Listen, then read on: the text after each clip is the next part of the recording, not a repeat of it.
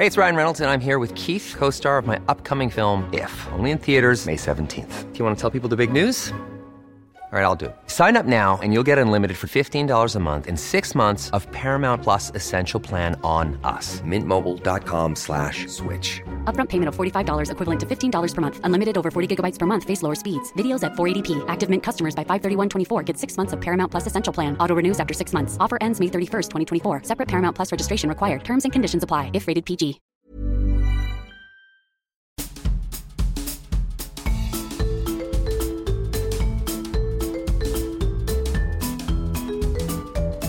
Vous écoutez le podcast de So Sweet Planet. Je suis Anne Greff et je vous propose des rencontres autour des thèmes des droits humains, de la culture et de l'environnement.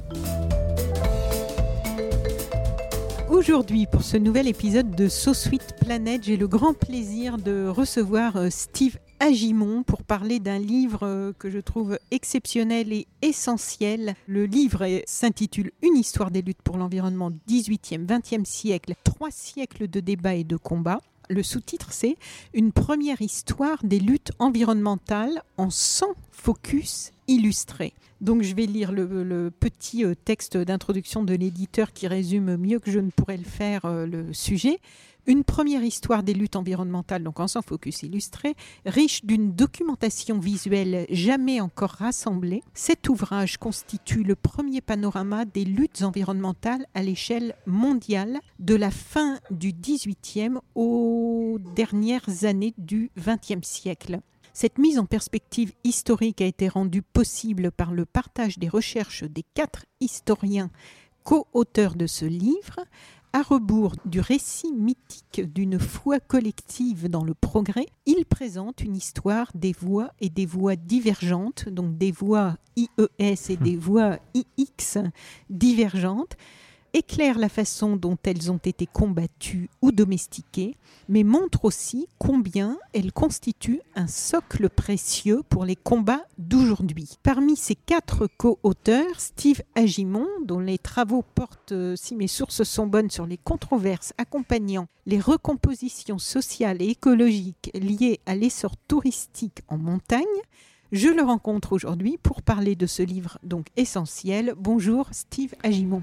Bonjour. Vous avez euh, intégré dans cette histoire des luttes pour l'environnement des sujets euh, emblématiques et d'autres beaucoup moins connus, de manière à, je cite l'introduction, donner au lecteur une image plus complexe des luttes environnementales à l'échelle mondiale et sur la longue durée. Replacer toutes ces luttes dans un contexte plus vaste, en quoi est-ce important?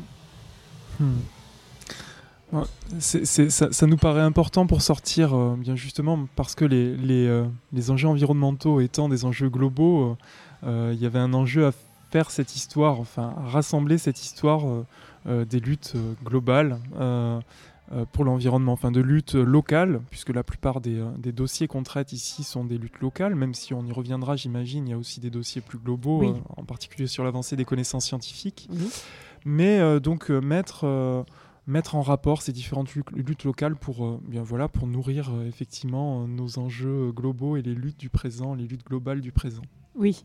Cette mise en perspective permet de retracer des grandes étapes, des périodes où l'on voit telle ou telle conception dominer. C'est assez intéressant de voir l'évolution euh, dans la société, quoi, hein, des conceptions euh, dominantes, des forces aussi, parce que ce sont à peu près euh, toujours les mêmes. hein, ça aussi, ça apparaît du coup bien clairement. Ces forces qui s'opposent, celles qui protègent le vivant et celles, en, gros, hein, pour schématiser pour l'instant de façon très large, donc celles qui protègent le vivant et celles qui protègent plutôt des intérêts économiques. Par exemple, vous parlez dans les choses que l'on voit apparaître dans ces conceptions, dans ces vous parlez de ce grand partage théorique entre nature et culture. De quoi s'agit-il et qu'est-ce que ça a impliqué?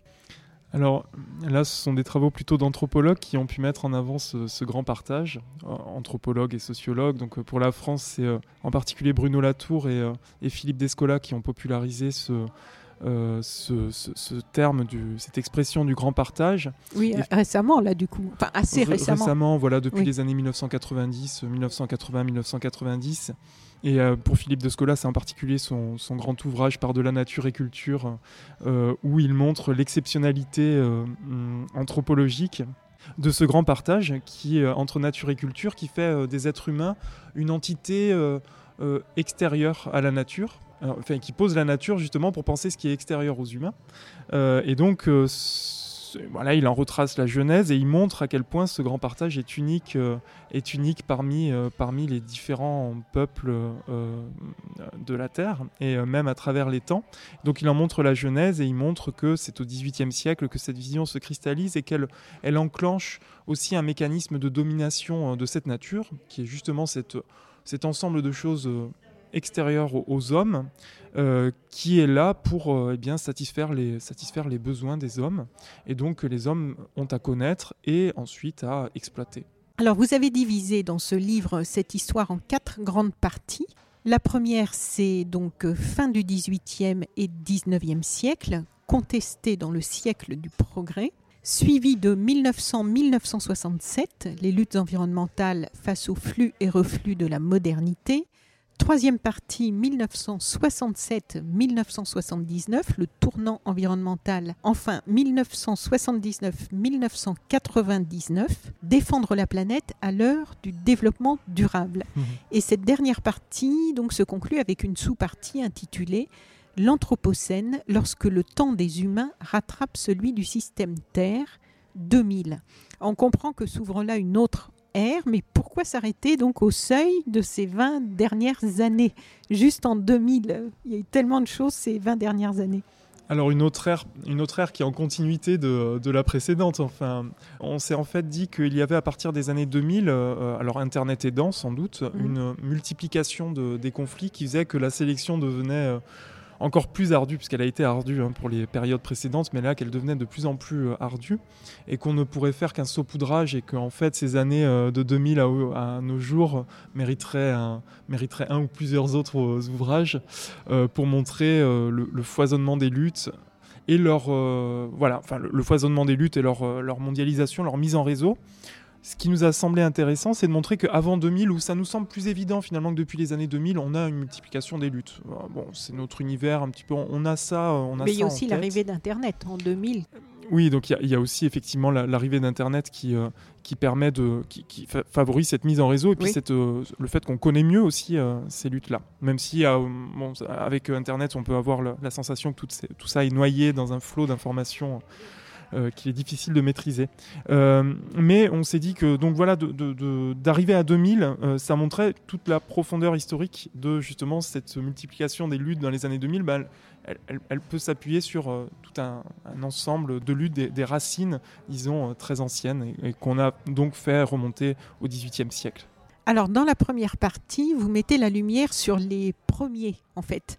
Donc Gilbert White, par exemple, le premier écologiste. Qu'est-ce qui permet de dire que c'est lui et qu'est-ce qu'on entend ici par écologiste? Alors il y a un point d'interrogation, hein, évidemment, puisque euh, l'étiquette est anachronique, donc euh, on a voulu euh, s'amuser et, simplement mettre avec Gilbert White en avant le fait que eh bien, ce grand partage qu'on évoquait tout à l'heure, il n'est pas si évident, euh, il n'est pas si évident, il n'est pas si partagé, et que on retrouve chez des gens comme Gilbert White avec le caractère particulier de Gilbert White, c'est qu'il a laissé des écrits, donc on a des traces, euh, des traces de sa pensée, de ce qu'il a fait. Parce que là, on est en quelle année? On est, euh, on est au, XVIIIe siècle, disons dans les années 1760-1770, avec son, son, carnet, euh, son carnet où il note quotidiennement euh, à Selbourne, la, la, commune où il vit en Angleterre, il note quotidiennement ce qu'il observe dans la nature et avec une sensibilité qui évidemment nous émeut encore aujourd'hui et, et, rappelle beaucoup de choses qu'on on aurait envie de retrouver aujourd'hui, cette sensibilité au vivant, mmh. voilà, qu'on retrouve absolument chez Gilbert White. Et cette attention aussi aux interactions entre les différents éléments qui composent cette nature qu'il a, qu'il a sous ses yeux quotidiennement. Oui. Et écologiste, alors du coup, à ce moment-là, qu'est-ce qu'on appelle écologiste? Bah, Alors, pour le XVIIIe siècle, ça n'existe pas encore, hein, puisque voilà, c'est plus, plutôt un vocabulaire du XXe siècle, mais disons, euh, disons que c'est quelqu'un qui est euh, sensible à l'écologie, c'est-à-dire à ces interactions entre les différents, les différents êtres vivants, et y compris là-dedans les, les, humains. Donc euh, voilà, voilà pourquoi on a, on a posé cette question d'un Gilbert White premier écologiste, puisqu'on y trouve des choses qui sont très proches des préoccupations de l'écologie, qui se structurent, elles, véritablement au XXe siècle. Alexander von Humboldt, précurseur de l'écologie scientifique. Alors le, ça c'est le titre du, du, focus qui lui est consacré. Précurseur de l'écologie scientifique 1769-1859. Donc je cite un passage. Il accuse ainsi l'Occident de causer la ruine des civilisations par la destruction de la nature. Je crois que ce qui m'a le plus frappé, en fait, moi, en lisant ce livre, c'est de voir à quel point tout ce que l'on semble découvrir aujourd'hui a été identifié et formulé il y a déjà donc très longtemps. Hein. Je rappelle les dates 1769-1859. Et lui, dans son essai sur la géographie des plantes en 1807, il s'attache à dépasser, je cite, la seule description morphologique des plantes pour examiner la répartition des espèces en fonction du sol, du climat, de l'attitude et de leurs interactions. Est-ce que c'est l'un des premiers à identifier les liens d'interdépendance? Donc euh, il y a eu euh, quelqu'un comme Gilbert White auparavant, il y a euh, parmi les parmi les, scientifiques, disons les, les, botanistes, zoologues déjà du XVIIIe siècle, il y a aussi en germe cette pensée-là. Il y a chez les contemporains de, de, Humboldt des gens qui pensent comme lui, qu'on a un petit peu oublié, mais quelqu'un comme Ramon de Carbonnière aussi est attentif à ces liens-là. Euh, euh, Pic de la Mirandole, enfin voilà, un certain nombre de, botanistes, en fait, il fait partie d'un univers qui pense, qui pense de cette manière-là. Donc euh, il n'est pas unique. Ce qui est intéressant, c'est que finalement, euh, bah, ces, éléments qui sont connus, qui sont publiés, qui sont connus parmi les élites, qui lisent, hein, les ouvrages de Humboldt sont très diffusé. Il est traduit dans, il est traduit dans beaucoup de langues, en allemand, français, anglais, en tout cas les, grandes langues européennes. Il est, il est traduit, il est euh, connu, mais euh, ça ne semble pas vraiment avoir d'effet sur le cours des choses. Oui, ça, c'est une constante au fur et à mesure qu'on étudie ce livre, toutes ces alertes qui ont été euh, lancées et qui, aujourd'hui, en 2021, ne, malheureusement, ne semblent pas avoir eu beaucoup d'effet. Je, ne sais pas si je peux rajouter euh, quelque chose par rapport au, début de ce que vous disiez. Euh, on voit aussi qu'il y, y, a, il y a des éléments, il y a des causalités qui s'avèrent fausses. Euh, par exemple, lorsque euh, Humboldt, mais ce n'est pas le seul, euh, lie l'évolution de la, de la forêt au climat, à l'évolution du climat, puisque c'est comme ça qu'il peut accuser la, civilisation d'être à l'origine de, de, la ruine de certaines civilisations et de leur environnement, en constatant que il y a eu, enfin, en supposant qu'il y a eu déforestation du fait de la colonisation espagnole en Amérique du Sud, enfin Amérique du Sud et Amérique centrale, et que c'est cette déforestation qui a causé, qui a causé donc la ruine des, la ruine des civilisations du fait d'un, d'une modification du climat et d'une désertification. On comprendra ensuite, enfin plus tard, que euh, ces liens-là sont en fait euh, plus complexes et qu'en tout cas euh, c'est faux. Mais il y a un certain nombre de, de, constats critiques par contre qui restent, enfin qui sont pertinents, où il observe des choses tout à fait pertinentes. Voilà. Oui, parce que la déforestation a quand même généralement un lien avec les changements climatiques. Oui, mais pas, enfin, pas, pas à l'échelle qu'il, pas à l'échelle ah, voilà. qu'il entend. Oui. Euh, euh, c'est voilà, c'est plus complexe. C'est-à-dire qu'il ne fait pas le lien avec le CO2. Euh, là, l'évolution de la forêt est liée au, à cette époque-là, puisqu'on a identifié, on, on, comprend la photosynthèse. Donc c'est relié au cycle de l'eau. Donc ça, je, je, voilà, je renvoie aux travaux de, de Jean-Baptiste Fressoz et Fabien Locher qui ont fait une magnifique synthèse sur cet aspect-là, sur l'évolution du, du, du, enfin cette histoire du changement climatique justement. Et, donc on relie au, cycle de l'eau, mais avec des liens qui sont un petit peu trop euh, euh, forts, disons, dans la pensée du 18e et 19e siècle, où on pense vraiment que la forêt détermine le climat, ce qui n'est quand même pas le cas. Mais oui, il a fallu que ces thèses, euh, les thèses sur le CO2, enfin sur l'effet de serre et le CO2, euh, euh, eh bien, s'imposent contre cette version, cette vision-là qui reste dominante jusqu'au jusqu'au XXe siècle et en fait, par exemple, dans le monde colonial, qui va perdurer assez longtemps et qui va motiver, par exemple, des campagnes de de spoliation hein, de certaines terres indigènes et euh, de mise en plantation. Euh, voilà, et qui, a, perduré, qui a été abandonné en, Europe au, début du XXe siècle, mais qui a perduré ensuite euh, par ailleurs. Et des mesures qui en Europe ont pu aussi justifier au XIXe siècle euh, certaines mesures contraignantes pour des populations euh, pauvres. Hein. C'est au nom de, la défense de la forêt et de la défense du climat qu'on a voulu aussi euh, venir à bout de certains usages locaux, d'usages paysans de la forêt. Alors, on voit ainsi apparaître les premières euh, réglementations parce que l'industrialisation commence à polluer. Il y a les rejets de plomb et d'arsenic, entre autres. Puis, la première société royale contre la maltraitance des animaux à Londres en 1824. On s'en être de nouvelles prises de conscience. Les premiers mouvements de défense des forêts. Chaque sujet est toujours euh, présenté sur une double page par un petit texte explicatif et des illustrations, de formidables illustrations d'ailleurs, avec beaucoup d'images d'archives et d'affiches, c'est vraiment intéressant.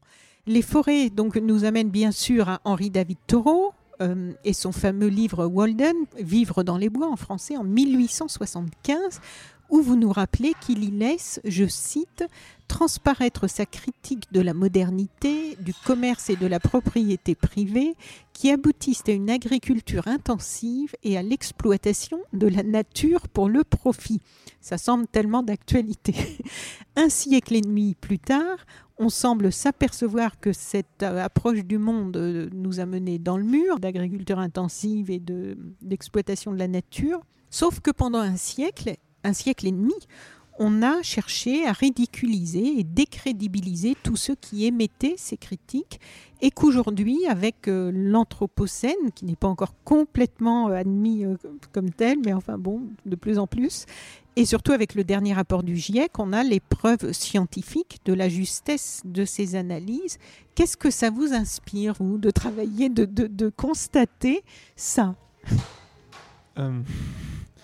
Euh, évidemment un, certain un, certain vertige sur la, profondeur historique d'un certain nombre de constats et de critiques, mais aussi euh, des éléments pour comprendre euh, la manière dont bah, ces alertes ont pu être, ignorées, parce que parce qu'elles elle, venaient de milieux qui semblaient sympathiques mais marginaux, parce qu'effectivement, il y avait d'autres promesses qui semblaient prendre le dessus. Euh, et, qui, était beaucoup plus excitante quand même. Voilà, exactement. Des, euh, simplement des, euh, des promesses d'en finir avec les, un certain nombre d'aléas naturels, de certain nombre de, de, de, contraintes naturelles, et, et, de pouvoir aboutir à une société de une forme de société d'abondance où tout le monde s'est finalement retrouvé au 19e siècle, quasiment tout le monde, euh, ses rêves d'abondance, d'en finir avec la misère, d'en finir aussi avec l'ère des révolutions. Oui, ce qu'on euh, peut comprendre. Voilà. Et, euh, et, donc, bon, qui a amené une, une mise, en, mise en silence d'un certain nombre de discours et de constats. Alors, les pluies acides, par exemple, ça c'est un bel exemple aussi de perte de temps dramatique euh, et, en fait, c'est drôle parce que sur ce focus-là, sur les pluies acides, en fait, je comprenais pas bien en commençant la lecture du focus qui leur est consacré, parce qu'on y lit, alors je cite, les effets des fumées acides sur les plantes et la santé humaine sont documentés dès 1813 par un certain nombre de scientifiques. Et dans mes souvenirs, moi, les pluies acides, on en entend entendais parler dans les années 80. Hmm. Je me souviens très bien de, de, Il y avait pas mal de sujets dans les médias sur les pluies acides, les forêts euh, en Allemagne, dans les Vosges, les dégâts. Exactement. Donc, il a fallu presque deux siècles. Qu'est-ce qui se passe pendant tout ce temps, quoi? Alors, il y a une, une rupture hein, entre, les, entre les deux périodes avec euh, euh, la mise en place de filtres à la fin du 19e siècle qui permettent de filtres et puis une montée en hauteur des cheminées qui ah permettent de soit d'empêcher le, le soufre de passer ou soit de diffuser, euh, voilà, de diluer, disons, euh, le, soufre. Donc voilà ce qui s'est passé. Il est là quand même et il retombe finalement. Mais il retombe, voilà, il retombe et avec la croissance industrielle prodigieuse de l'après Seconde Guerre mondiale, eh bien c'est quantité de, ces quantités de fumée, euh, alors c'est en partie les fumées automobiles, hein, euh, fumées automobiles et les centrales au charbon, centrales électriques au charbon. Euh, bon, les, émissions sont telles que eh bien, le soufre effectivement finit par retomber sous forme de pluie acide. C'est identifié dans les années 1960 et puis voilà c'est finalement il y a des mesures qui sont prises dans les années 1980 en, particulier avec les pots catalytiques sur les voitures et on sait qu'il y a un certain nombre d'industriels qui s'y sont beaucoup opposés oui, mais... qui ont même beaucoup trafiqué. Parce qu'il y a eu des scandales là depuis quelques années. Et qui ont, qui ont trafiqué avec différents types de. de, effectivement, bon, différents types de trafic. Euh, mais le problème, c'est en c'est en partie résolu. Il n'y a plus ces mêmes problèmes de, destruction des forêts de conifères, en particulier effectivement des Vosges et d'Allemagne. Euh, au 19e siècle, donc, euh, il y, euh, y, a effectivement aussi donc, ben, des, fumées qui sont renvoyées sans filtre. Hein. le, charbon, le charbon brûle et les, fumées sont rejetées dans l'air et retombent, retombent sous forme de pluie acide qui détruisent les récoltes alentours et les riverains le voient très bien, ils le constatent. Hein. ils constatent qu'après l'apparition d'une usine, eh bien leurs leur, leur cultures sont détruites. Donc, donc ces éléments-là amènent des, des luttes, c'est-à-dire que d'une part, il y a des scientifiques et des médecins qui identifient clairement le mécanisme avec, euh, ben voilà, identifient le soufre qui acidifie les pluies et qui détruit les cultures. Et puis, autrement, il y a les riverains qui euh, simplement observent euh, ce qui se passe, observent les modifications de l'environnement et relient très clairement l'usine aux destructions. Et, donc se mobilisent. Et là, ce sont des mobilisations récurrentes autour d'usines métallurgiques, autour d'usines, d'usines qui utilisent des machines à vapeur, aussi autour des usines de, qui utilisent de la soude ou qui émettent de la soude. Euh, voilà, donc on en a tout au long du 19e siècle et partout en Europe et aux États-Unis de, de ce type de conflit. Oui. Lorsqu'on lit dans le focus intitulé La grande puanteur de Londres 1858, que l'installation d'égouts se déversant dans la Tamise à la fin des années 1850 engorge le fleuve avec une énorme quantité d'immondices. 250 tonnes de matière fécale sont ainsi rejetées quotidiennement dans la Tamise. Ça semble complètement euh, incroyable, mais en fait, nous avons encore aujourd'hui de nombreux cas de rejets toxiques dans les fleuves et les rivières, euh, y compris en France que ce soit par rejet direct, par infiltration. Euh, un rapport de l'association Robin des Bois signalé il y a 3 ou 4 ans que plus de 60 000 tonnes d'hydrocarbures étaient déversées chaque année dans nos rivières en France. Et il y a aussi les pesticides et plein d'autres choses. Dans ce focus, la grande puanteur de Londres, on voit aussi qu'il faut souvent arriver au point extrême, insupportable pour les humains eux-mêmes, pour que des mesures soient prises. Mmh. Ouais, on retrouve l'importance de, là, bah, des sens tout simplement, c'est-à-dire qu'une une pollution devient intolérable lorsque euh, bien nos sens permettent de la, de la, de la percevoir. Donc, euh, ce qui peut être problématique puisqu'il y a des, tout un tas de pollutions qu'on ne voit pas, qu'on ne sent pas, mais qui, sont, qui ont des effets terribles. Qui ne nous incommodent pas. Qui ne nous incommodent pas directement. Et, donc là, on ignore complètement. Oui. Tout un tas de pollutions des cours d'eau, hein, on les ignore, elles touchent les poissons, mais sinon on ne les voit pas directement. Bon, donc, et donc oui, pour, pour Londres, effectivement, il y, a ces, il y a ce problème de... d'empoisonnement de l'eau de, de l'eau de la Tamise qu'on retrouve avec l'industrialisation partout en Europe. Euh, les, euh, les, fleuves sont, les fleuves et les rivières sont des euh, sont des, enfin, servent d'exutoire hein, à l'industrie et à l'économie domestique et une économie, une économie industrielle qui se qui change au 19e siècle avec l'apparition, l'intrusion d'énormément de produits chimiques qui deviennent beaucoup plus dévastateurs pour l'eau. Et puis les villes grossissent et donc les, les rejets domestiques eux aussi, eux aussi grossissent et on aboutit donc à ces, à ces situations euh, terribles de grande puanteur à Londres, euh, qu'on retrouve aussi à Paris. Hein. Il y a des moments de grande puanteur de, euh, de la Seine qu'on retrouve aussi en fait un petit peu partout, en, particulier l'été lorsque l'eau est, basse et que les, bien, les immondices ressortent, ressortent à l'air libre. Ben, il y a beaucoup d'endroits dans le monde, en Asie notamment, où, où les, les, rivières sont les, comme des déchetteries. Quoi. Exactement. Exactement. Parce qu'il n'y a pas d'égout, il n'y a pas de. Voilà, il n'y a pas d'égout et euh, il y a surtout une. En fait, ça, a longtemps été le cas, le fait que les, les rivières servent de servent d'exutoire.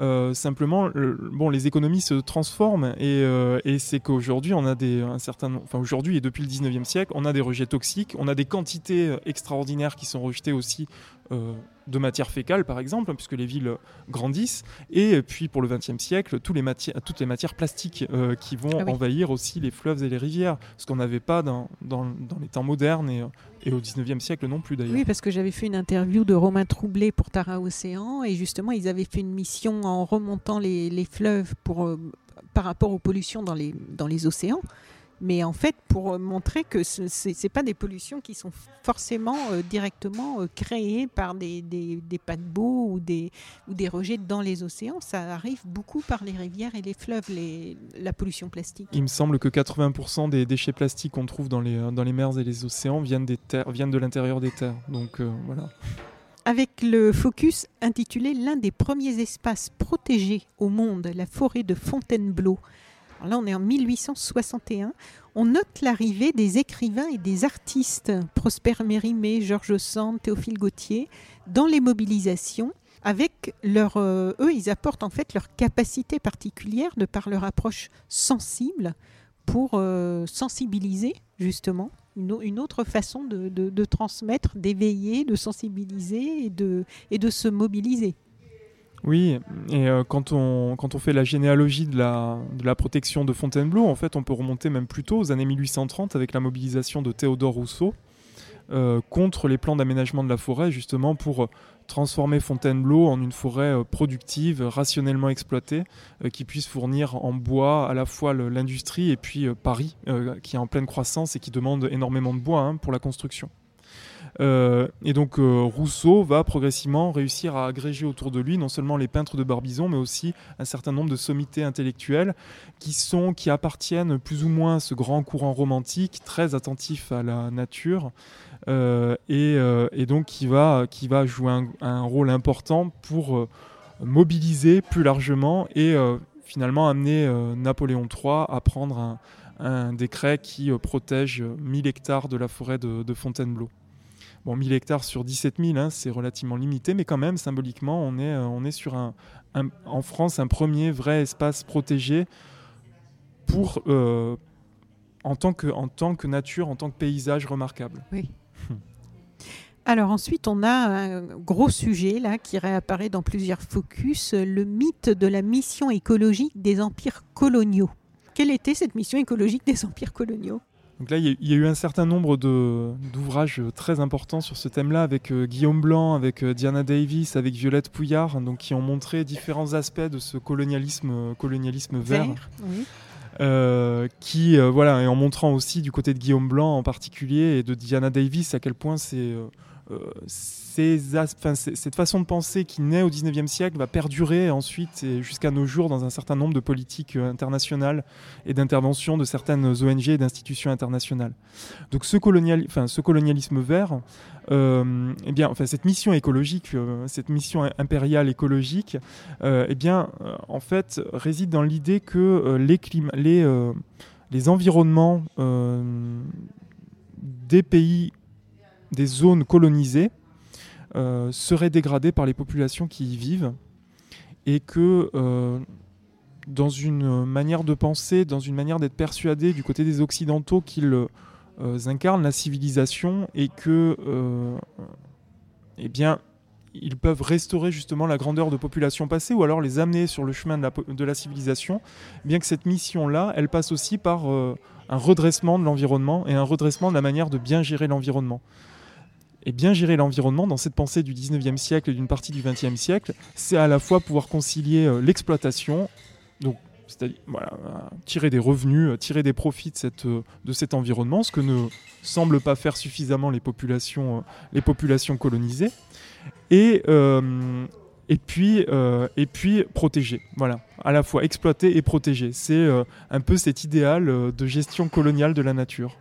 Et qu'est-ce que ça implique alors comme euh, conséquence euh, ennuyeuse?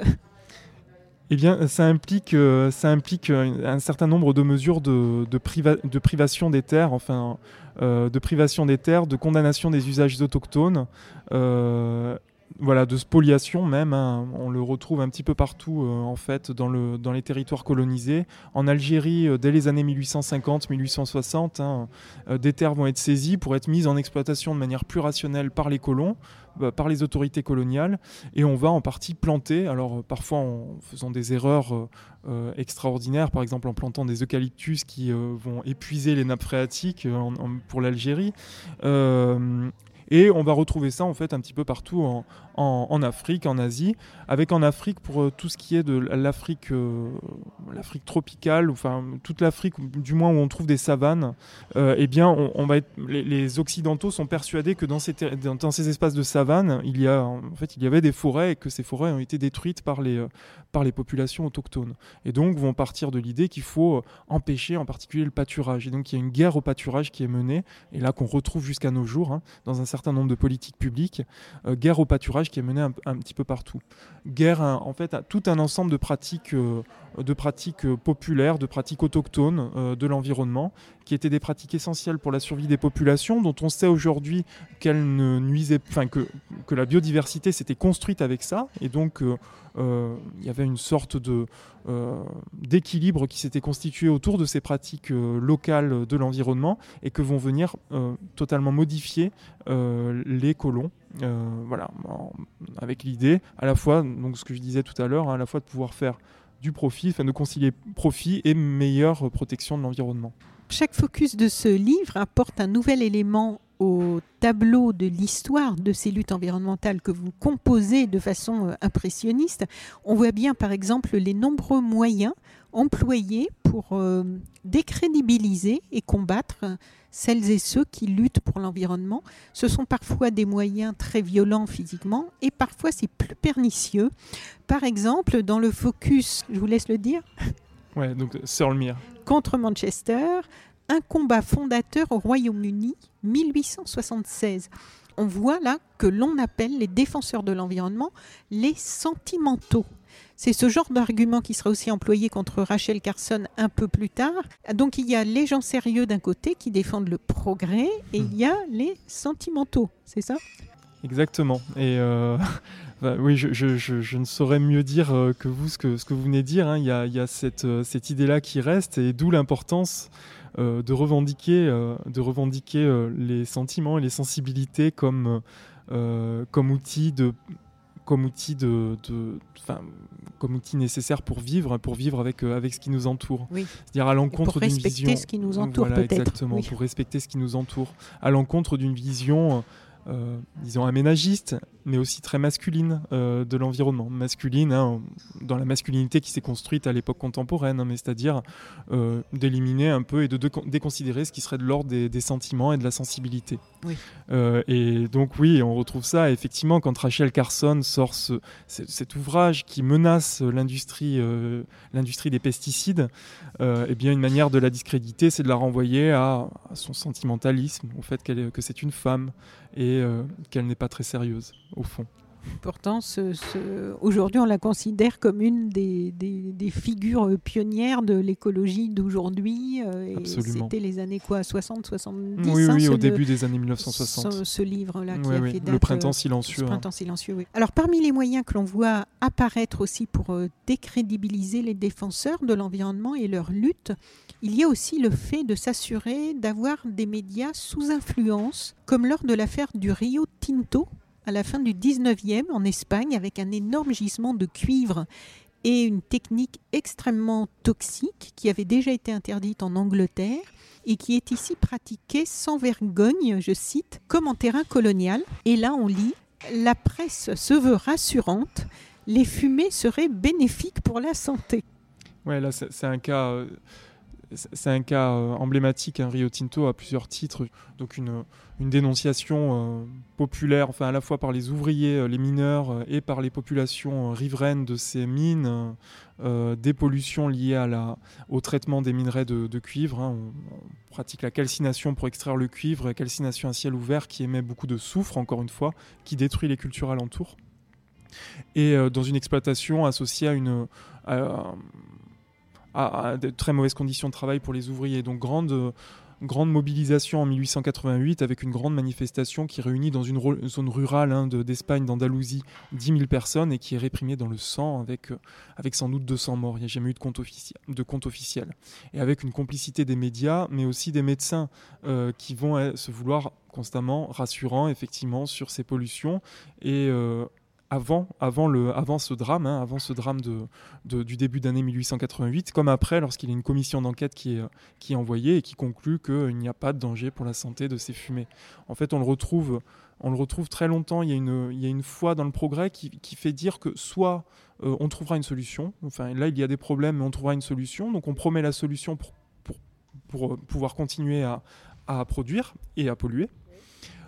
Ou alors, euh, eh bien, on dit que non, euh, ce ne sont pas des pollutions, que ce sont des éléments bénéfiques qui améliorent l'environnement plutôt que de, le détruire. On le retrouve dès le début du 19e siècle et on le retrouve effectivement tout au long du, tout au long du 20e siècle avec un certain nombre d'industries, dont l'industrie des pesticides qui va être une des, une des reines aussi de ce type de, de ce type de, de mensonges.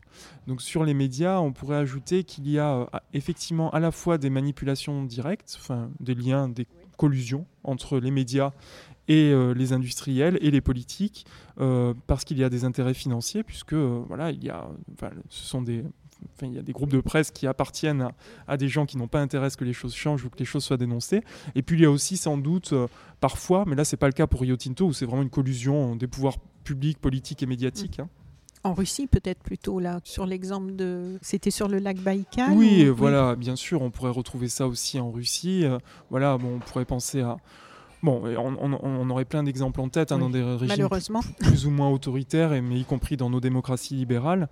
Et puis il y a aussi euh, un manque de formation d'un certain nombre de journalistes qui vont être euh, facilement pris par euh, la contre, les contre-arguments des industriels pour, voilà, qui, vont essayer de, discréditer justement les dénonciations et les alertes environnementales. Le Japon, et parce que là on a pas mal parlé de l'Europe, mais le Japon est aussi touché très tôt par des problèmes environnementaux.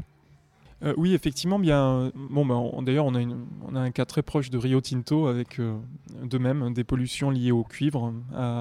voilà, le cuivre qui est un, un, métal extrêmement important pour euh, l'industrialisation, mais en particulier pour la, seconde industrialisation, celle de l'électricité.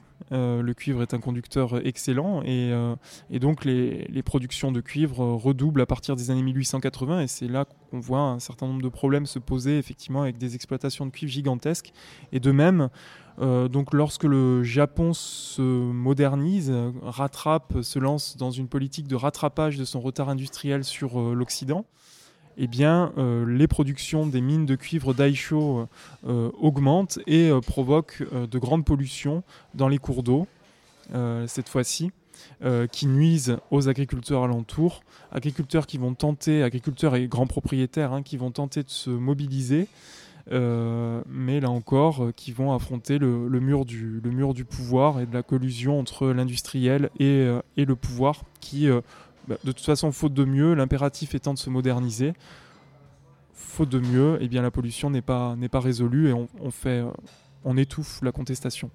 Oui, c'est ça. On, sent qu'il y a une, avidité, une espèce de frénésie euh, durant ces, qui commence durant ces années, parce qu'aujourd'hui, on peut dire que c'est quand même toujours très présent c'est qu'il y a derrière des enjeux géopolitiques euh, extraordinaires. Euh, on est dans une montée des impérialismes euh, à l'échelle mondiale. Le Japon rentre là-dedans, mais l'Europe est tout à fait aussi dans cette stratégie-là, les États-Unis aussi hein, au même moment.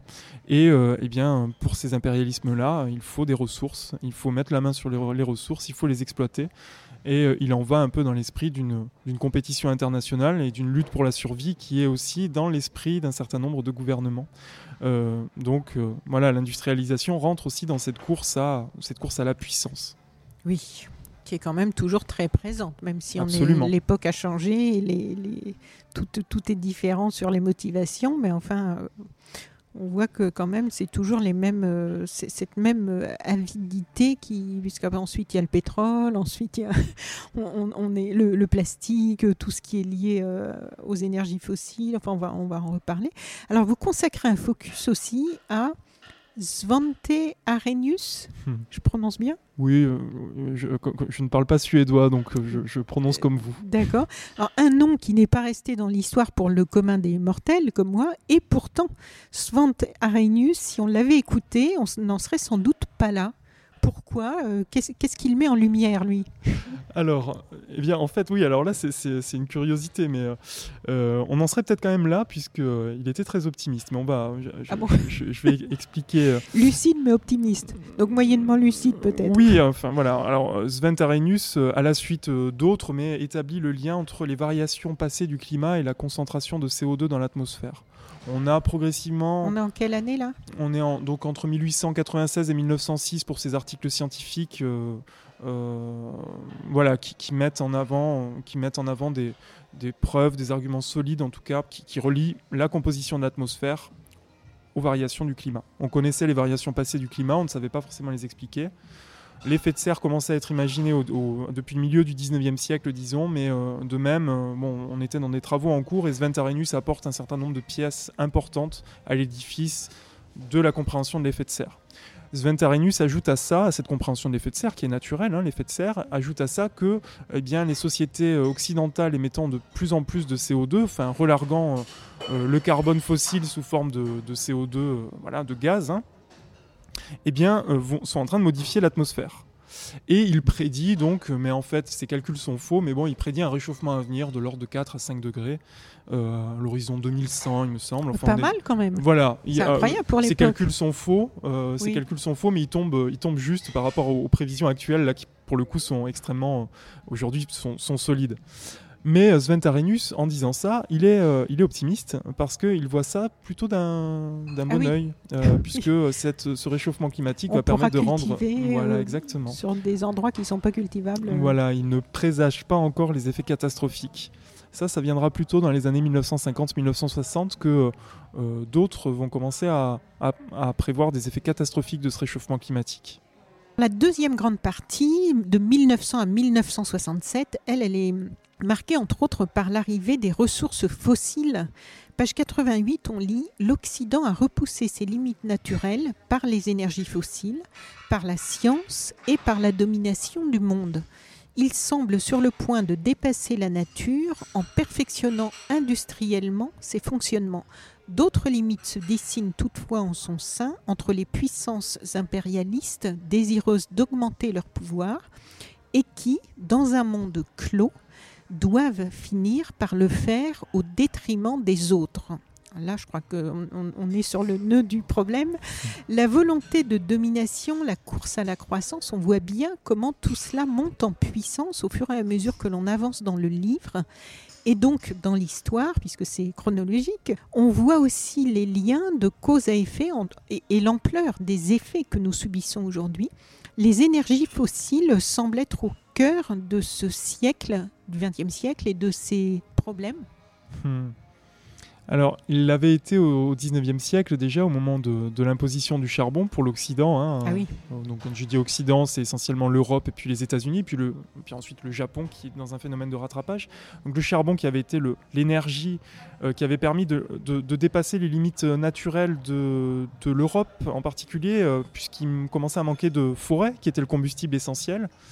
Euh, il restait de l'eau à exploiter, mais euh, l'eau était contraignante pour euh, l'industrie puisqu'il fallait forcément s'établir près d'un cours d'eau et où il n'y avait pas forcément de population ouvrière abondante qui permettait d'avoir des salaires bas. Donc le charbon permet de s'implanter où on veut une fois qu'on a le, charbon, dont on, une fois qu'on dispose du charbon, eh bien on crée une usine et on peut produire.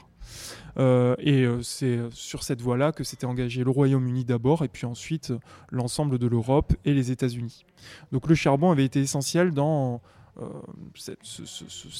cet engrenage de la domination européenne sur le monde.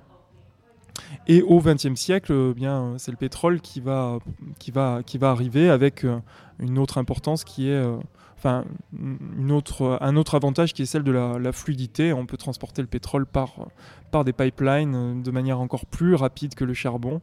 Euh, en revanche, ce pétrole n'est pas immédiatement à disposition pour les pays européens. Et donc là, ça renouvelle, disons, les enjeux géopolitiques de domination directe et indirecte qui vont rester en cours jusqu'aux années 1900, 1960. Les États-Unis, eux, vont trouver leur, leur leur engrais essentiel dans ce pétrole. Hein, et euh, la domination états-unienne qui s'enclenche à partir des années 1880 euh, eh bien, euh, est largement liée à la disposition abondante de pétrole pour, le, pour, le, pour les États-Unis. Oui. Voilà. Alors, les défenseurs de l'environnement, ils ont de plus en plus à faire hein, au fur et à mesure qu'on avance dans le livre et dans l'histoire, donc. Et il leur faut se doter d'arguments de plus en plus solides parce qu'ils ont en face d'eux des, puissances en fait, hein, et qu'il leur est difficile de se faire entendre. Et donc pour ça, ils vont se tourner vers la science. Et au début, on a deux noms, Ernst Haeckel et Arthur Tansley, deux noms qui marquent cette histoire. Pour quelles raisons alors, euh, Ernst Haeckel, donc un, Allemand euh, élève de, qui a été élève de Darwin et qui euh, lui invente le terme d'écologie. donc on est en 1865 mais euh, celui qui va vraiment reprendre finalement ce programme et en faire une discipline scientifique. Donc une discipline scientifique destinée à étudier les interrelations entre les différents êtres vivants, euh, dont les humains, mais euh, voilà. eh bien, c'est Arthur Tansley à partir des années 1900, donc un Britannique cette fois, Euh, Tansley, il est également connu puisqu'en 1835, il, euh, il invente le terme d'écosystème. Voilà, très important. Très important pour nous aujourd'hui. On a beaucoup, beaucoup trop longtemps négligé aussi. Voilà, exactement. Et, exactement. Hein. la, la, croissance qu'on a évoquée tout à l'heure néglige les écosystèmes. Oui. Et la pensée, euh, ce grand partage néglige les écosystèmes dans lesquels, on, dans Oui. lesquels nous sommes pris. Euh, donc euh, voilà, Tansley a une vraie importance sur ça, sur la fondation de cette écologie politique, euh, de cette écologie scientifique, pardon. L'écologie politique, ce sera un petit peu plus tard. Mais ce n'est pas forcément quelqu'un de, militant. Mais il offre en tout cas un argumentaire scientifique à ceux qui veulent défendre, euh, le vivant. Donc en cela, c'est extrêmement important. Et l'invention de termes, permet de penser différemment euh, nos relations au reste du vivant et rend intelligibles ces relations-là. Donc euh, en cela, avec les termes d'écologie et d'écosystème, euh, et Tansley sont absolument fondamentaux pour nos manières de penser aujourd'hui. Voilà, oui, c'est intéressant hein, comment le, vocabulaire, ne serait-ce que ce mot de nature qui est remis en question aujourd'hui dans la forme où on l'a accepté jusqu'à maintenant, et on s'aperçoit que les, mots conditionnent quand même euh, beaucoup de choses dans notre rapport au monde. Alors, comme ces luttes pour l'environnement prennent de l'ampleur, il y a de plus en plus de réflexions sur le sujet, et on voit apparaître justement, on vient, la transition est idéale. On voit apparaître des dissensions dans les approches. Par exemple, faut-il préserver ou conserver l'environnement? Alors, quelle différence? Qu'est-ce que ça Hmm. veut dire? Euh, donc là, là, ce sont des. euh, ça remonte à une polémique euh, états-unienne autour des, des- de la protection de la nature aux États-Unis et de la gestion des parcs nationaux. Entre d'un côté John Muir, qui est pour ne pas intervenir, enfin laisser, euh, la nature évoluer, la nature protégée évoluer. Et euh, de l'autre, Gifford Pinchot, euh, formé en France d'ailleurs à l'école des eaux et forêts à Nancy, qui était passé par là, et donc qui est lui dans une perspective plutôt euh, interventionniste. Euh, en fait, euh, gérer la nature de manière à ce qu'elle fournisse au maximum les services qu'on attend d'elle. Donc, on l'utilise là. Voilà, Oui, une, une on vision l'exploite. exploitée de manière durable, mais euh, on aurait un petit peu le, le- les débuts de- des sciences de la durabilité, disons, mais dans une version effectivement tournée en direction de, de la satisfaction des besoins humains. Alors que du côté de John Muir, qui s'inscrit là dans l'héritage de Thoreau et d'autres, euh, eh bien, euh, il y a simplement euh, l'idée que la nature mérite d'exister et mérite d'être, mérite d'e- d'exister pour elle-même, voilà, sans forcément être liée à nos besoins, à nos besoins humains. Grande différence d'approche. Alors, au début du XXe siècle, on voit aussi apparaître, ça j'ai trouvé ça vraiment drôle aussi, des communautés. Et c'est assez étonnant parce qu'on s'aperçoit que les communautés des années 70 n'ont pas inventé grand-chose en fait, avec euh, Monte Verita en Suisse. Alors en fait, les, les, les communautés des années 1970, enfin, voire 1960, parce qu'il y a des premières communautés euh, voilà, autour de oui. 1968, et même en France, en fait, on Oui. retrouve déjà dans les années 1960 des premières communautés, mais euh, bah, elles inventent malgré tout, malgré tout euh, elles inventent tout, puisque, puisqu'elles n'ont pas le souvenir, enfin, elles n'ont pas de, il n'y a pas de mémoire de Monte Verita. Ah oui, c'est ça, c'est pas un héritage. Non, c'est pas un héritage. Ils ont l'impression d'inventer. Enfin, Oui, ils inventent. du ils coup, inventent, ils puisqu'ils n'ont réinventent quelque chose qui effectivement était apparu dans une forme de contestation radicale de la modernité, euh, qui était apparu à Monte Verita autour de 1900, donc en Suisse, hein, dans les Alpes suisses. Là, Parce que là, il y a tout l'alimentation saine, l'amour libre, tout- tous les ingrédients de. Enfin, je sais pas s'il y avait les drogues des années 70, Alors, les je- communautés. Je ne sais pas non plus pour les drogues, mais en tout cas pour tout le reste, effectivement, euh, c'est euh, c'est- c'est extrêmement proche. Alors ce sont des... euh, bon, il y a une même proximité avec le, le courant anarchiste aussi, qui est un courant qui est parmi les différents courants politiques du, du 19e siècle, et un des rares à sortir, à vraiment contester euh, euh, l'idée de progrès et à penser la destruction de la nature, à penser le, le sort conjoint des hommes avec, euh, avec le reste de, de l'environnement. Pas tout l'anarchisme, hein, mais certains penseurs de l'anarchisme. Et donc, dans, ce, dans cette communauté se trouvent effectivement des gens influencés par l'anarchisme et qui, donc, qui montent cette communauté que vous avez, vous avez bien décrite, avec des scissions assez rapides et donc qui rappellent aussi les scissions des communautés dans Mais les y, a- années il y a pas mal de 1970. personnalités qui passent là. Et il y a pas mal de. Effectivement. Isadora hein, Duncan, je crois. Voilà, euh, Stéphane Zweig. Euh, il y a un, certain nombre de grands noms euh, de l'époque qui, qui, qui, viennent dans cette communauté, puisqu'elle elle, s'ouvre au public pour pouvoir dégager certains revenus pour permettre de subsister, puisqu'il y a quand même un ah certain nombre de nécessités économiques qui s'imposent à, tous. Donc pour D'où les dissensions entre les purs et durs qui ne veulent pas du tout. les purs et durs qui vont plus loin, qui partent plus loin. Voilà. et donc on retrouverait ça aussi. oui, il y a vraiment des parallèles effectivement avec les communautés des années 70 et, ensuite. Oui, c'est, je trouvais ça assez amusant. Alors on voit aussi que certaines euh, personnalités avaient identifié le problème de considérer la nature à part de l'être humain, euh, on en a déjà parlé, hein, comme euh, Franz Schrader qui formule sur le sujet des réflexions très pertinentes que l'on voit ressurgir aujourd'hui. Effectivement, et euh, on pourrait avoir l'affiliation avec un certain nombre de penseurs des Lumières, avec Humboldt qu'on a évoqué tout à l'heure, mais euh, euh, Schrader est un de ceux qui va penser conjointement la dégradation de l'environnement, l'exploitation, des hommes, les inégalités sociales, disons, et, et aussi la destruction de peuples par la colonisation, et qui va penser cela ensemble et pour dénoncer euh, une forme de progrès et lui proposer un autre type de progrès qui puisse penser, enfin qui puisse réintégrer les humains dans la nature. D'ailleurs, il a, il, pense hein, les limites de ce terme de nature et, euh, et, cette idée qui lui paraît incongrue que l'homme puisse penser à un moment donné extérieur à la, à la nature. Et, euh, et, donc Schrader, va, voilà, c'est pour ça qu'on on, on en parle comme un des pionnier de l'écologie politique, puisqu'il y, a cette pensée systémique, c'est-à-dire penser à la fois à la dégradation de l'environnement et nos conditions de vie, euh, nous, euh, d'humains. Mais là, on est dans quelles années? On est dans les années, euh, entre les années 1890 et 1920. Il meurt dans les années 1920, Schrader ces différents écrits s'échelonnent là-dedans. Schrader est intéressant parce qu'il a des positions institutionnelles assez importantes et euh, c'est en particulier l'auteur des manuels de géographie euh, qui vont être diffusés pour les, à l'école primaire euh, des années 1880 jusqu'aux années 1930. Donc, bon, il, il a ces positions-là, il a cette pensée radicale à côté, oui. mais finalement, eh bien, ça reste sans effet là encore.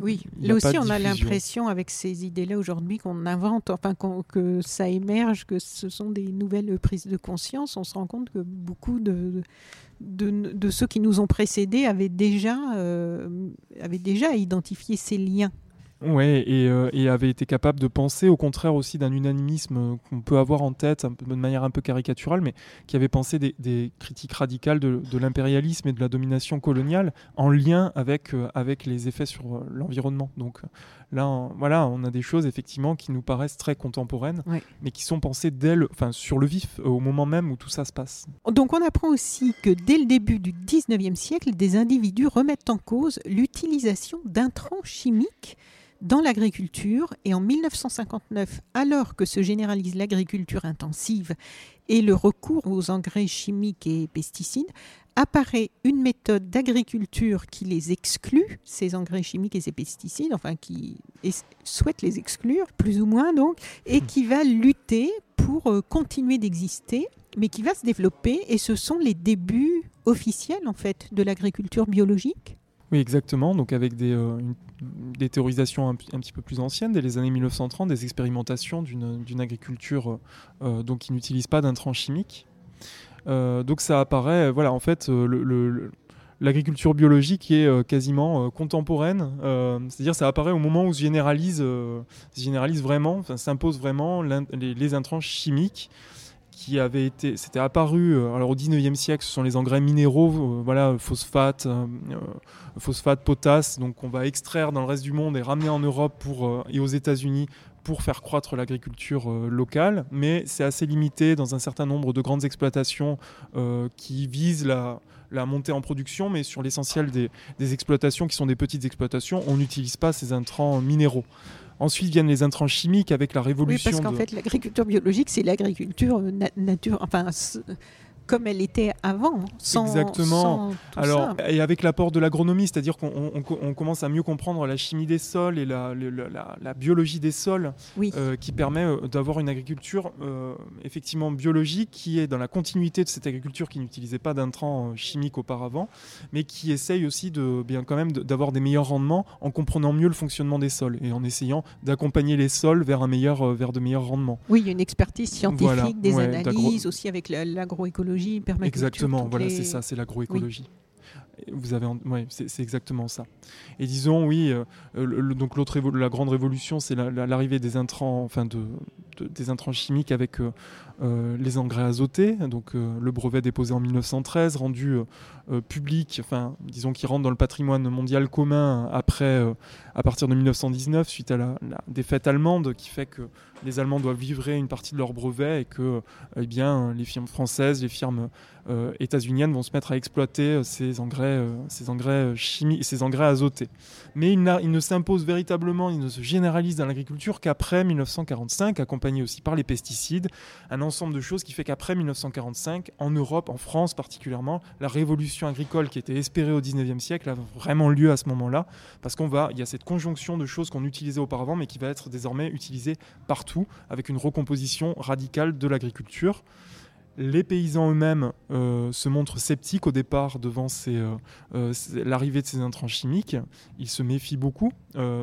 D'une part parce qu'ils pensent que ça détruit les sols, enfin ils l'observent. Mais donc le bon sens paysan, le bon sens tout paysan. naturellement, là, Et- oui, et cette puis- intelligence intuitive et, et surtout de gens qui sont sur le terrain, quoi, Exactement. qui connaissent. Et puis en plus, parce que ça révolutionne, enfin ça, ça transforme totalement leur manière de faire et leur façon de concevoir leur métier, parce que ça les lie euh, Oui. intimement au marché. Ça et les à rend dépendants. Ça les rend dépendants Mm. et ça les oblige à un certain niveau d'investissement. Euh, donc l'agriculture de ce fait, enfin il y a voilà, il y a un ensemble de, de changements qui arrivent avec l'arrivée de ces euh, euh, de ces intrants chimiques et la généralisation de ces intrants chimiques après 1945. Oui, c'est ça. Et puis ces, plans politiques pour, pour imposer cette agriculture, parce que aussi parce qu'il y avait la faim après la guerre et qu'il fallait nourrir massivement, Voilà, euh, réussir à, à nourrir à nouveau la population. Et du coup, on, on entraîne euh, vraiment euh, avec euh, force les agriculteurs à opérer cette mutation. Effectivement, euh, alors il y a beaucoup de mesures incitant- incitatives hein, avec euh, le mécanisme de subvention euh, et, et il y a effectivement des, voilà, des politiques qui sont menées pour transformer cette agriculture et inciter en particulier les plus petites exploitations à disparaître et à céder, la, place à ceux qui peuvent se moderniser. Et aujourd'hui, euh, beaucoup des personnes que j'interviewe euh, émettent le désir de voir apparaître un, un nouveau plan, mais pour euh, faire le chemin euh, inverse, pour accompagner les agriculteurs dans cette euh, transition. Et il y a désormais un instrument extraordinaire qui existe depuis les années euh, 1960, c'est la PAC, la politique agricole commune, mais qui visiblement ne prend pas ce... n'est pas utilisé dans ne prend cette pas le chemin de l'agroécologie, pas entièrement. Pas- oui, non, Enfin, ménage la chèvre et le chou comme beaucoup de politiques publiques. oui. Alors, c'est aussi au milieu de ce XXe siècle qu'Aldo Léopold propose une véritable éthique de l'environnement qui se résume en une phrase. Une chose est juste lorsqu'elle tend à préserver l'intégrité, la stabilité et la beauté de la communauté biotique. Elle Hmm. est injuste lorsqu'elle tend à l'inverse. Ça paraît si simple.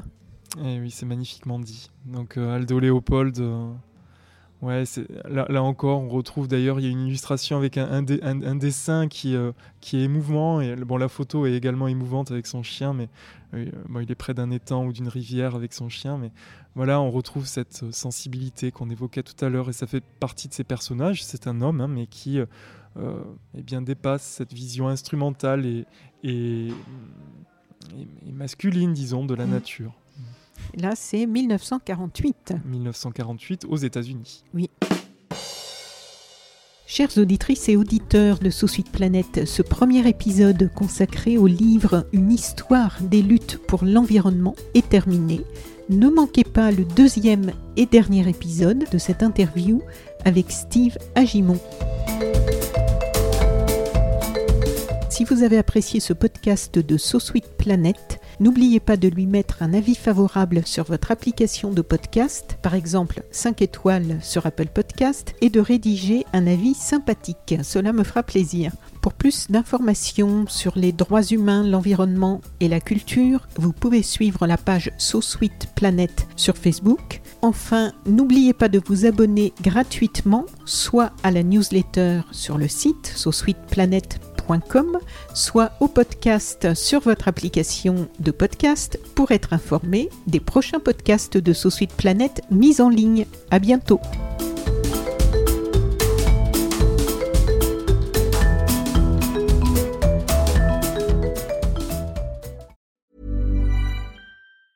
Hi, I'm Daniel, founder of Pretty Litter. Did you know cats tend to hide symptoms of sickness and pain? I learned this the hard way after losing my cat, Gingy. So I created Pretty Litter, a health monitoring litter that helps detect early signs of illness by changing colors, saving you money and potentially your cat's life. Pretty Litter is veterinarian developed, and it's the easiest way to keep tabs on your fur baby's health right at home. Go to prettylitter.com and use code ACAST for 20% off your first order and a free cat toy. Terms and conditions apply. See site for details.